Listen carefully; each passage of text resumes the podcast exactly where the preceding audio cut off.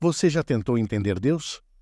Você já se perguntou por que um Deus onipotente permite tanto caos no mundo? Uma pergunta um pouco mais perturbadora: Deus realmente existe? A crença em Deus motivou a humanidade por anos, dando a muitas pessoas a força para superar momentos difíceis em suas vidas e serviu de inspiração para elas melhorarem como pessoas e embora nem todos vejamos Deus da mesma forma, é verdade que todos nós o buscamos.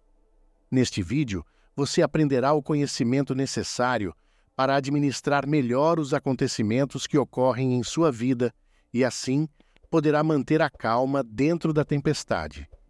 Recomendo que você fique até o fim para conhecer os segredos e os diversos mistérios que cercam Deus.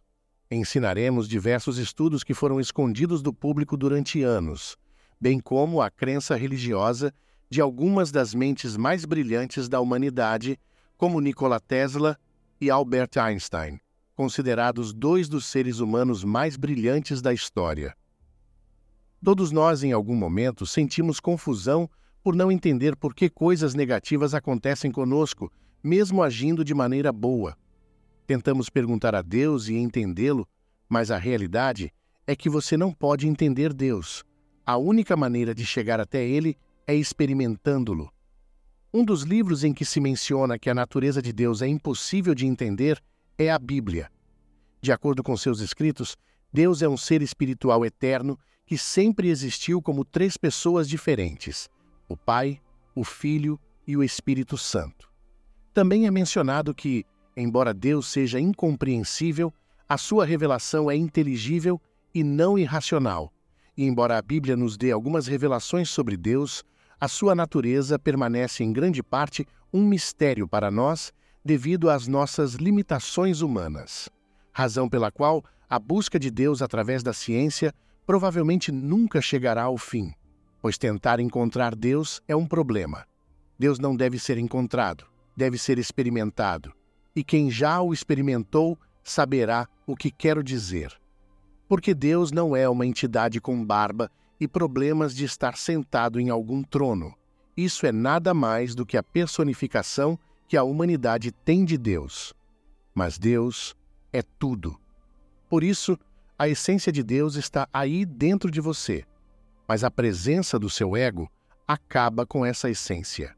A identificação entre Deus e o ego está ausente em sua consciência. O ego separa você do divino, e foi o ego que deu a Deus tantos atributos semelhantes e o personificou. Fez de Deus uma entidade externa que tem um ego completamente desenvolvido, capaz de julgar e ferir. Você não vê isso? Toda personificação de Deus é muito parecida com o ego. Pegue qualquer mitologia ou qualquer divindade de qualquer religião e veja seu ego mascarado de Deus. Como disse Neville Goddard, isso é um dos maiores segredos espirituais e é necessária uma mente espiritualmente desperta para perceber que você só pode examinar uma coisa e tentar entendê-la olhando para ela de fora. Mas você só pode conhecer verdadeiramente uma coisa tornando-se ela. Portanto, apenas você pode conhecer Deus experimentando-o dentro de você.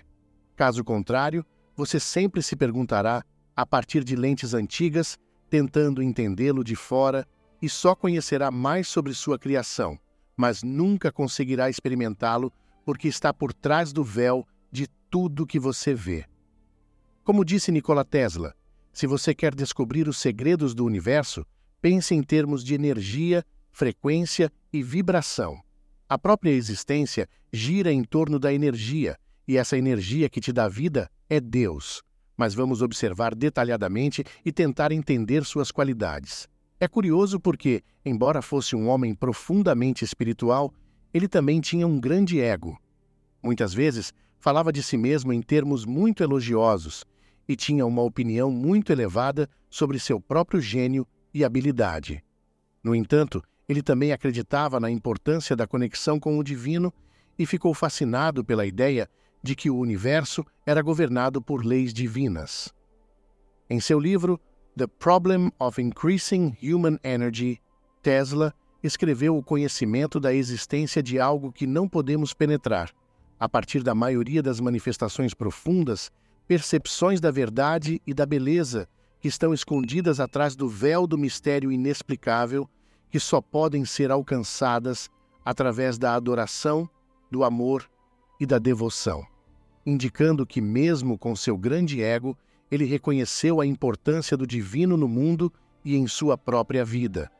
Há uma citação anônima que contém uma verdade que a ciência não entende. O ato de buscar é o ato de criar. Portanto, tudo o que você procurar, você encontrará. E a partir dessa premissa, podemos dizer que o que a ciência busca, ela encontrará.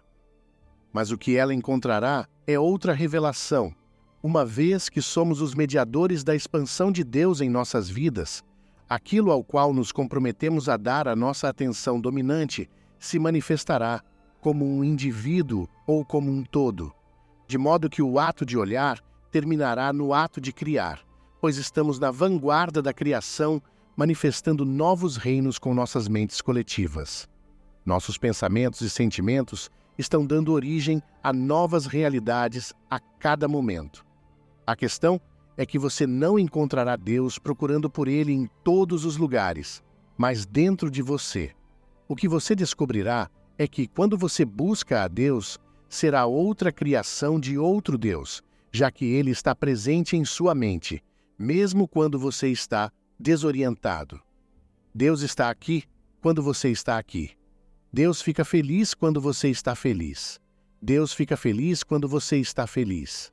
Agora não confunda o prazer do ego momentâneo com o prazer de Deus. Qualquer coisa experimentada a partir da premissa da separação não é a experiência real de Deus, uma vez que Deus está lá, mas o seu ego acredita que na separação a experiência será diluída e a presença de Deus não parecerá mais presente. Mas isso não significa que o ego seja ruim. O ego é a razão pela qual podemos criar infinitas possibilidades, já que se todos soubéssemos quem somos e acreditássemos na unidade, não haveria motivação ou necessidade de criar. Nosso eu individualizado é o que torna este jogo da vida divertido, mas também horrível às vezes. Pode parecer negativo à primeira vista, mas o que você pensaria se eu lhe dissesse que você pode desfrutar do seu ego? Não se trata de se livrar dele ou suprimi-lo. O ego é uma parte de você. Tente aprender a desenvolvê-lo e lidar com ele com graça. Abrace-o. Faça parte de você, mas não se identifique com ele em sua totalidade. É fundamental saber que não é você, então isso não te define. Entender isso é o primeiro passo, e a partir daí você pode começar a apreciá-lo. O ego é uma parte de você, mas não é você.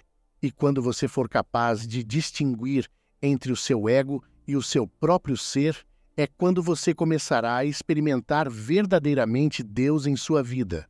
Você irá conhecê-lo e senti-lo dentro de você. Embora isso não signifique que você irá transcender imediatamente ou que você deixará seu corpo e se tornará Deus, não é disso que se trata. O propósito de tudo isso não é que você comece a rejeitar sua vida e se torne um eremita. O propósito é você conhecer a Deus e se conectar com Ele e então fazer a vontade dele em sua vida e fazer o que Deus quer que você faça. Mas o que isso tem de bom? Só você tem a resposta. Não confunda o que seu ego te faz acreditar, já que a verdadeira resposta está dentro do seu ser. Pesquisei sobre Deus em inúmeros textos. E quer saber? Quanto mais leio, mais confuso fico. Sinto que todas as descrições que encontramos são muito egoístas, como se tivessem sido criadas pelo ego humano. Acho que isso acontece porque tentamos aprender algo que, por sua própria natureza, é incompreensível.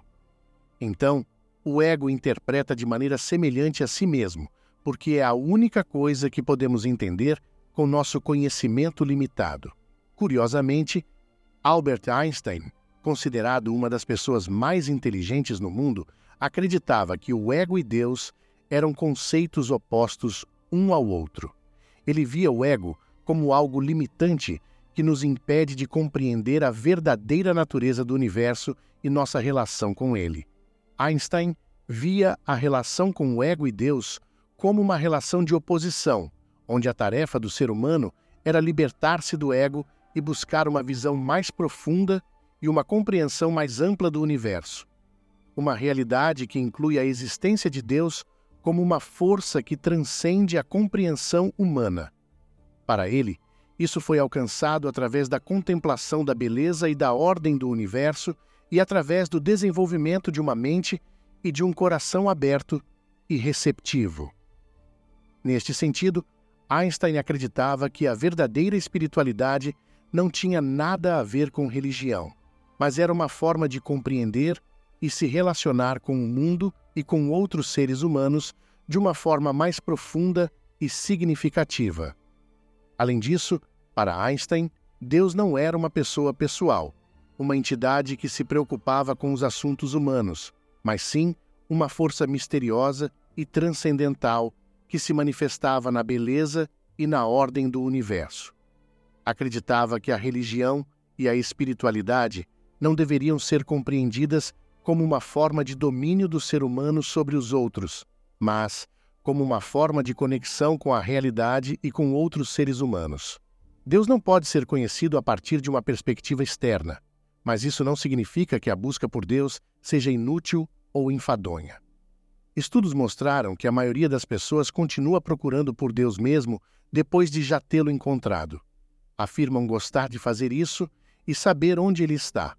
Não significa que sua criação não continue a parecer fascinante. Então, não procure nada para se completar, já que você é um ser completo. Busque apenas desfrutar, satisfazer sua curiosidade e experimentar a presença de Deus em seu dia a dia. Silencie sua mente de vez em quando e esteja presente no momento. Aproveite a ciência, a religião e o conhecimento. Destaque-se em sua vida maravilhosa. Deus está aqui, fique calmo e lembre-se sempre da frase-chave: Eu sou. A frase eu sou é como dizer aqui estou eu. É uma forma de reconhecer sua própria existência e sentir que você faz parte do universo, algo maior que você mesmo. Também pode ser uma forma de afirmar a sua autoestima e autoconfiança. É uma maneira simples, mas poderosa, de se conectar com a sua essência e com a divindade que reside dentro de você. Concluindo, Embora a busca por Deus possa ser fascinante, não precisamos procurar algo que nos complete, pois já somos seres completos e valiosos em nós mesmos. Ao carregar a presença de Deus em nossas vidas diárias, podemos experimentar uma maior alegria e plenitude em nosso caminho.